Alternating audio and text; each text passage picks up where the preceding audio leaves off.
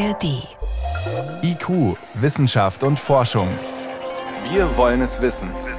Ein Podcast von Bayern 2 in der ARD Audiothek. Heute mit Birgit Magira und mit der südamerikanischen roten Feuerameise. Die beißt ziemlich gemein. Und die hat's in den vergangenen Tagen in die Schlagzeilen geschafft, weil sie nun endgültig in Europa gelandet ist, auf Sizilien, um genauer zu sein. Da hat man gleich ein paar Dutzend Feuerameisennester entdeckt. Warum das gar nicht gut ist, reden wir gleich drüber. Vorher schauen wir aufs große Ganze. Neobiota, das ist der Fachbegriff für Tiere, Pflanzen, aber auch für Mikroorganismen, Pilze, die aus anderen Regionen und Kontinenten hierher gebracht wurden. Vom Menschen absichtlich oder auch mal aus Versehen. Die allermeisten dieser gebietsfremden neuen Arten sind harmlos und manche sogar nützlich. Kartoffel, Tomate zählen auch dazu und da beschwert sich ja keiner. Aber zum Beispiel das weiße Stängelbecherchen. Das ist der Pilz, der für das Eschensterben verantwortlich ist. Oder die Varroa-Milbe, Imker Grusels, weil die heimische Honigbienen befällt. Renate L. hat noch mehr Beispiele dieser invasiven Arten, die mangels natürlicher Feinde hier großen Schaden anrichten können. Und sie hat Antworten auf die Frage, was tun? Da ist zum Beispiel der Japanknöterich, der als Zierpflanze eingeführt wurde. Bis zu vier Meter hoch, ovale Blätter und weiße Blütenrispen, die jetzt gerade blühen. Mit seinen Wurzelausläufern, die bis zu zwei Meter in den Boden reichen, kann er große Flächen so dicht bewachsen, dass keine andere Pflanze mehr eine Chance hat. Typisch für invasive Pflanzen. Ein Stück dieses Wurzelstocks, im Gartenabfall oder von Hochwasser mitgerissen, reicht aus, um einen neuen Standort zu besiedeln. Lange galt der Japanknöterich aber einfach nur als eine hübsche Gartenpflanze, sagt Katharina Dehnen-Schmutz von der Coventry University in England. Der Japanknöterich wurde im 19. Jahrhundert eingeführt und bis man gemerkt hat, ach, das ist eigentlich ein Problem, das war dann eher so gegen Ende des 20. Jahrhunderts.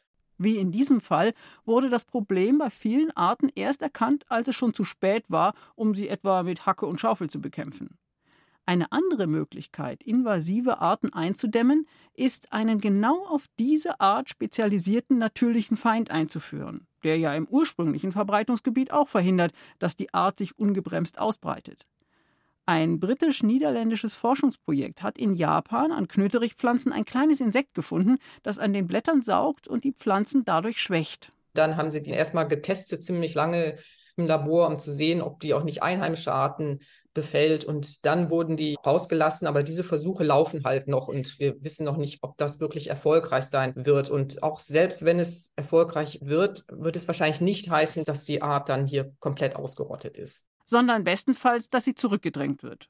Wenn es keine geeigneten natürlichen Feinde gibt, denen man die Arbeit überlassen kann, muss der Mensch doch selbst Hand anlegen. Etwa im Bodensee. Dort hat vor gut 70 Jahren offenbar jemand aus einem Aquarium Stichlinge ins Wasser gekippt, die aus der Ostsee stammen. Lange Zeit lebten sie unauffällig im Uferbereich. Aber 2012 eroberten sie das Freiwasser und breiteten sich dort sofort massenhaft aus. Damit wurde es eng für die Felchen, den Bodenseefisch schlechthin. Denn Stichlinge ernähren sich nicht nur von denselben Kleinstlebewesen wie Felchen, die deshalb seit Jahren oft klein und mager bleiben. Stichlinge fressen im Winter und Frühjahr auch Fischeier und Larven, berichtet Alexander Brinker, Leiter der Fischereiforschungsstelle Baden-Württemberg. Dann haben wir Mageninhaltsanalysen gemacht und gesehen, dass wir Stichlinge fangen können, die genagelt voll mit Fellchen, Eiern und Larven sind. Weitere Analysen zeigten, dass der maximal 11 cm lange Stichling dadurch in der Nahrungskette eine Spitzenstellung einnimmt. Sogar noch über dem Hecht, also über einem Fisch, der eigentlich ein reiner Raubfisch ist. Doch lange Zeit vermutete man, dass die Felchenbestände schrumpfen, weil der See, dank Kläranlagen, weniger Nährstoffe enthält.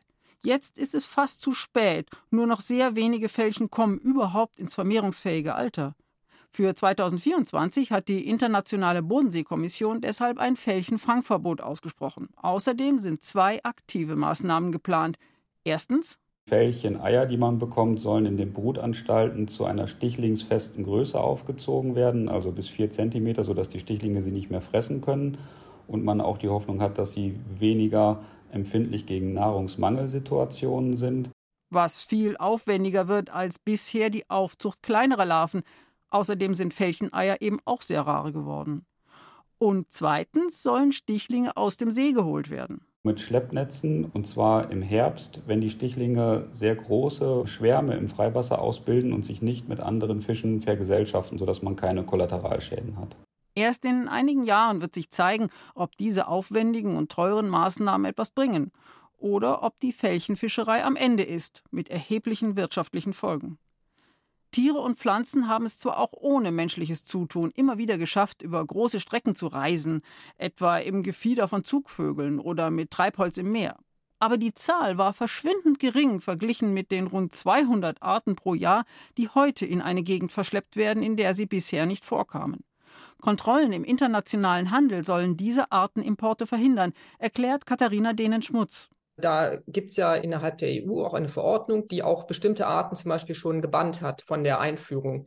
Die EU-Verordnung sieht auch vor, dass die Mitgliedsländer Aktionspläne erstellen müssen. Und Deutschland hat auch schon Aktionspläne erstellt, ganz besonders für gebietsfremde Arten, die unabsichtlich eingeführt werden. Sie können an Angelausrüstung oder Schuhsohlen haften oder als blinde Passagiere in Schiffscontainer geraten. Aber bis heute kann man auch exotische Haustiere, etwa Insekten, im Internet bestellen, die sich anderswo schon als invasiv erwiesen haben. Und die vielleicht entkommen oder irgendwann freigelassen werden, weil sie doch langweilig oder lästig sind. Das könnte dann der Anfang der nächsten biologischen Invasion sein. Ja, freigelassene Exoten. In manchen Städten leben in den Grünanlagen mittlerweile zum Beispiel ganze Papageienkolonien. Bekannt sind die Halsbandsittiche. Die sind ganz schön groß, knallgrün mit rotem Schnabel. Im Kölner Stadtgebiet zum Beispiel leben davon mittlerweile 2000. Diese Halsbandsittiche sind zwar bisher kein Problem für andere Vögel, aber die sind ganz schön laut. Und sie plündern gerne Obstbäume. Ein echtes Ärgernis. Ein echtes Problem dagegen könnten die südamerikanischen roten Feuerameisen werden. Die sind jetzt endgültig in Europa neu zugezogen, auf Sizilien. Dr. Thomas Tschatschkes ist Ameisenforscher an der Uni in Regensburg. Hm, hat Sie das überrascht, als die Meldung kam diese Woche? Hm, nein, nicht wirklich. Es war nur eine Frage der Zeit. Beeindruckend ist eigentlich, wie lange es vermieden war. Es ist äußerst schwer, mit so viel globaler Handel eine solche Ausbreitung zu vermeiden.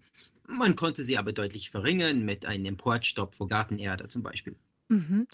Genau, manche Arten kommen ganz absichtlich, aber die rote Feuerameise sicher nicht, die ist halt zufällig hier gelandet. Kann man denn zurückverfolgen, wie sie nach Sizilien gekommen ist? Ursprünglich aus Südamerika, aber in den USA gibt es die ja auch schon länger. Ja, wir können das nicht wirklich verfolgen. Wir wissen nicht, woher sie kommen, aber wir vermuten, dass die kommen rein durchs Handel, zum Beispiel äh, Gartenpflanzen. Und wir wissen auch nicht, woher die stammen, aber genetische Analyse deuten an die Vereinigten Staaten oder China, wo diese Ameisen auch eigentlich invasiv sind. Also es handelt hier um eine sogenannte Sekundärinvasion. Okay, die ziehen einmal um die Welt. Jetzt sind nicht mhm. alle Arten, die neu fremd sozusagen hierher kommen, automatisch schädlich, haben wir schon gehört, aber diese Feuerameise schon. Was genau richtet die an? Warum sollten wir vor der Angst haben? Naja, die heißen Feuerameisen, weil die pieksen und das tut weh. Darum heißen die Feuerameisen. Und das kann für allergische Leute ein bisschen gefährlich sein. Und es ist auf jeden Fall sehr unangenehm. Aber ein großes Problem ist die ökologische Problem. Invasive Ameisen sind sehr schädlich für die Ökologie. Die können einheimische Tiere austreiben und das ist nicht nur Insekten, also zum Beispiel Vögeln mit ihren Kuken in die Nest. Die Küken können nicht weg und Ameisen können die einfach angreifen. Auch andere Tiere können nicht schnell genug wegkommen. Krebse, Schildkröte und so sind in Gefahr. Gehen wir ein bisschen ins Detail. Was genau macht die so erfolgreich? Was können die besser als die einheimischen Ameisenarten auf Sizilien? Wir wissen noch nicht, was die machen konnte, aber viele invasive Ameisen sind sehr kampfbereit, die sind sehr stark, wenn es kommt zum Futter suchen und Futterquellen erobern und äh, dann können die halt von die Futterquellen, die einheimische Arten wegtreiben. Die haben auch einen Vorteil, dass die sehr glücklich sind in Spielplätze und Ackern und Gärten und so. Und da können die Fuß fassen und von dort aus mit großen Mengen von Ameisen weiter breiten. Mhm. Bei anderen invasiven Arten haben wir vorhin gehört, da klappt es womöglich, deren Feinde quasi auch aus dem Heimatland mit nachzuholen, damit die hier wieder Fressfeinde haben. Könnte man das bei den Feuerameisen auch so machen? Theoretisch, alles ist möglich, aber ich gebe zu, ich habe nie davon gehört, von einer erfolgreichen Nutzung von natürlicher Feinde, um Ameisen zu bekämpfen. Mhm. Es kann sein, dass es gibt solche Pilze oder solche Bakterien oder Viren, dass man einsetzen kann. Damit muss man aber wirklich sehr vorsichtig sein. Die einzige erfolgreiche Bekämpfung, das ich kenne für invasive Ameisen, ist mit viel Ansätzen von viel Giftköder über mehrere Saisons. Wäre das möglich? Schwer. Ja, es ist möglich und wir haben Erfolge gehabt. Mm, wir müssen dazu sagen, dass die meisten Versuche, invasive Ameisen wegzukriegen, haben gescheitert. Es klappt am meisten mit äh, Populationen auf Inseln. Neuseeland behauptet, sie hätten die Feuerameisen ausgerottet. Genau, die haben natürlich mehrere Millionen Dollar daran investiert und die haben nur eine kleinere Invasion gehabt. Australien versucht das und das hat noch nicht geklappt. Jetzt erforschen Sie Ameisen nicht, weil Sie die so unangenehm und unsympathisch finden, sondern Sie sind mit Sicherheit von denen fasziniert. Was genau ist so toll an Ameisen? Wenn man zu einer Garten geht oder einfach irgendwo und rumschaut für Tiere, die erste Tier, das man normalerweise sieht, ist eine Ameise. Das heißt, die sind extrem erfolgreich. Ameisen sind äußerst intelligent eigentlich. Ich bin ein Ameisenpsychologe von Beruf her. Die sind wirklich äußerst schlau. Die können sehr schnell lernen, sehr komplexe Dinge lernen und die verstehen die Welt viel besser, als man würde denken. Und das finde ich einfach krass. Dr. Thomas Tschatschkes forscht an der Uni Regensburg und Sie selbst nennen sich ja nicht Ameisenforscher, sondern Ameisenpsychologe. Dürfen Ihre Kollegen den Ant-Man zu Ihnen sagen? Das machen die schon und das freut mich natürlich. Vielen Dank für Ihre Erklärungen zur südamerikanischen roten Feuerameise, die seit kurzem leider auch in Südeuropa zu Hause ist. Danke Ihnen. Ganz wichtig noch an alle Gärtnerinnen und Gärtner. Wir haben euch ein paar Links in die Shownotes gestellt mit Infos, welche Zierpflanzen man sich besser nicht in den eigenen Garten holt, weil eben invasiv. Da gibt's noch einiges, ich sag mal, problematisches an Grünzeug in den Gartencentern. Das war IQ heute mit Birgit Magira.